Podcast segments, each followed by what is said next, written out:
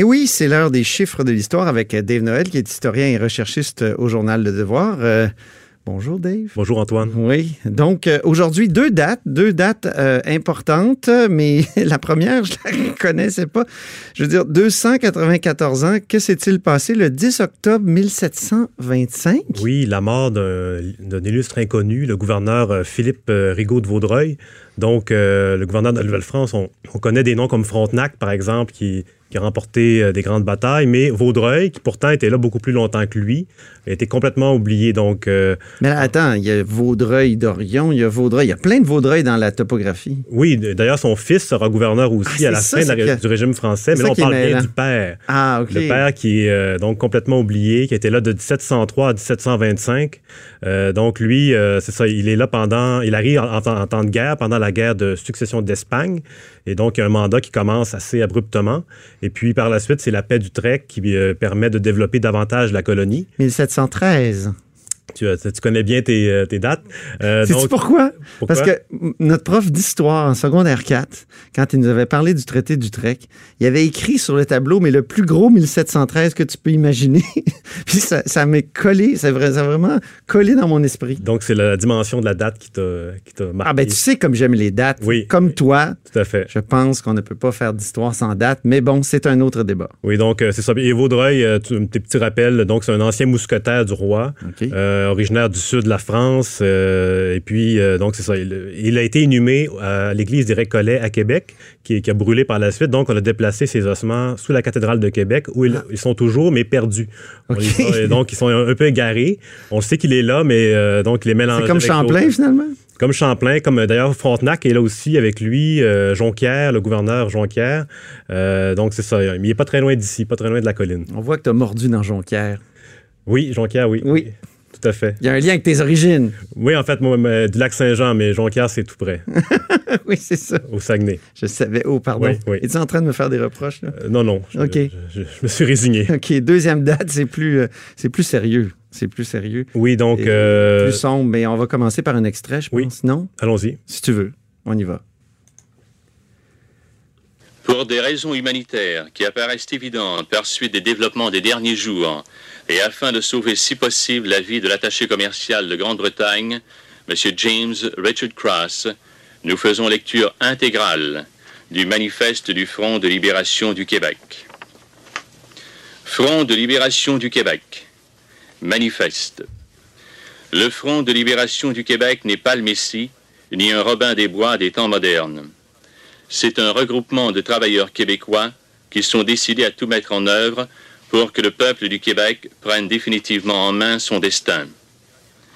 Le Front de libération du Québec veut l'indépendance totale des Québécois, réunis dans une société libre et purgés à jamais de sa clique de requins voraces, les big boss patronneux et leurs valets, qui ont fait du Québec leur chasse gardée du cheap labor.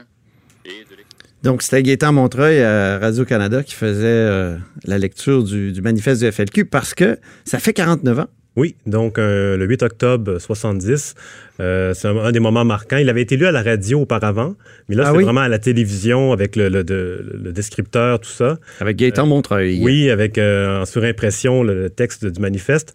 Donc, c'est une des conditions qui avait été posée par les ravisseurs de James Cross, qui était l'attaché commercial britannique à Montréal. donc, la cellule Libération, donc c'est un groupe de felkistes dirigé par Jacques Langteau. Oui, oui. sont quelques-uns là-dedans, dont un anglophone, Nigel Hammer, un peu mystérieux. Euh, donc, euh, c'est ça, ce groupe-là enlève euh, James Cross et une des conditions, c'est ça, c'est la lecture du manifeste. Mais il y a d'autres conditions aussi, dont la libération des prisonniers politiques, de ce qu'eux appelaient les, prisonniers politiques, donc une vingtaine de Felkis qui avaient été emprisonnés à, différentes époques. Parce que souvent, le FLQ, on, on pense à la crise d'octobre, au moment marquant des enlèvements, mais donc, ça, ça, ça, Mais ça commence dès 1963. C'est ça, donc il y a une série d'attentats à la bombe, essentiellement, on peut, on peut, dire. Et puis donc, euh, la, cellule Libération voulait permettent donc la remise en liberté de ces gens-là. Et puis, dans les autres conditions, on avait l'obtention d'un sauve-conduit pour Cuba ou l'Algérie en échange du prisonnier et le versement de 500 000 Donc, c'est un ensemble de conditions. Et puis, mais celle-là, c'est la première qui est, qui est exécutée par les autorités mm-hmm. québécoises.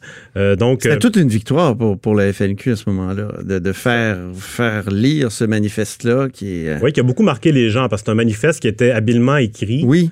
très, très populiste, certains ont dit. Donc, on nomme les gens, on, parle des, de Robin des Bois, des... On insulte à tout vent. On est, à un moment donné, on entend Trudeau la tapette. Oui, Robert Bourassa le serein. Exactement, c'est assez violent. Puis ça, d'ailleurs, en 2009, euh, il y a eu un moulin à parole à Québec. Oui. Et puis on a lu différents textes de, différentes époques, donc euh, depuis la Nouvelle-France d'ailleurs. Et ce texte-là a été lu. Et puis euh, ça avait, il y avait eu un choc parce qu'on retient surtout les grandes lignes, mais ça c'est un, un, aspect qui est, qui est un peu oublié parce qu'il est assez. Je le réécoutais hier. assez long le manifeste quand même. Je me disais, tu sais, oui, oui, ça a quoi, 11 minutes, ça prend 11 minutes à le lire au complet. Mais je, je réécoutais ça hier, puis je me disais euh, qu'à une époque de mass média où il n'y a, pas de a pas de, de, médias sociaux, d'Internet, tout ça. C'était quelque chose de faire lire euh, comme ça un, document aussi, euh, aussi comment dire, comment on dit donc le, terme... Abrasif. oui, séditieux, si on veut dire. c'est ça. Surtout que le contraste est fort avec le lecteur de nouvelles qui, lui, est très neutre, qui fait son travail. Mais qui est mal à l'aise, visiblement. Qui est mal à l'aise. mais donc, c'est vraiment frappant comme, puis donc, évidemment, ça, c'est, ce n'est que le début de la crise d'octobre. Ensuite, il y a un second enlèvement parce que les, puisque les autorités euh, fédérales euh, ne répondent pas aux demandes euh, de libération des prisonniers. Donc, là, il y a un deuxième enlèvement qui est fait par une deuxième cellule, la cellule Chénier. Mm-hmm. Donc, c'est, à ce moment-là, c'est Pierre Laporte qui est enlevé. Et puis donc, la, crise va mener à la loi des mesures de guerre et à la mort de, Pierre Laporte. donc, c'est vraiment le, début de la crise. Oui, oui. À ce moment-là, c'était. Euh, et on dit que le, FLQ, à ce moment-là, avait un peu plus l'appui d'une bonne partie de la population. ça s'est dégradé après. Oui, jusqu'à la mort de, la porte. Donc là, ça, a vraiment été un choc euh, dans, la population. Mais il y avait eu même des manifestations d'appui. Donc, euh, c'est une, semaine très mouvementée.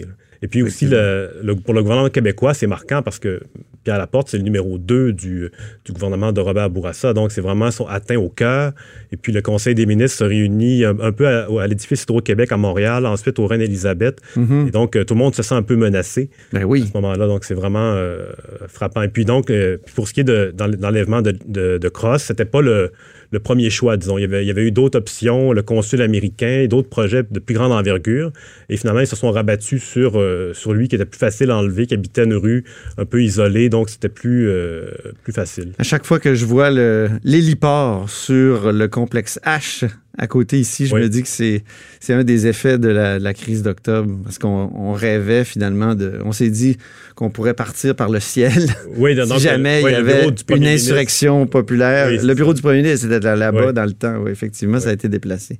merci infiniment, Dave. Merci, Antoine. Donc, Dave Noël, journaliste, euh, recherchiste euh, au devoir, euh, et aussi auteur de Mon calme général américain.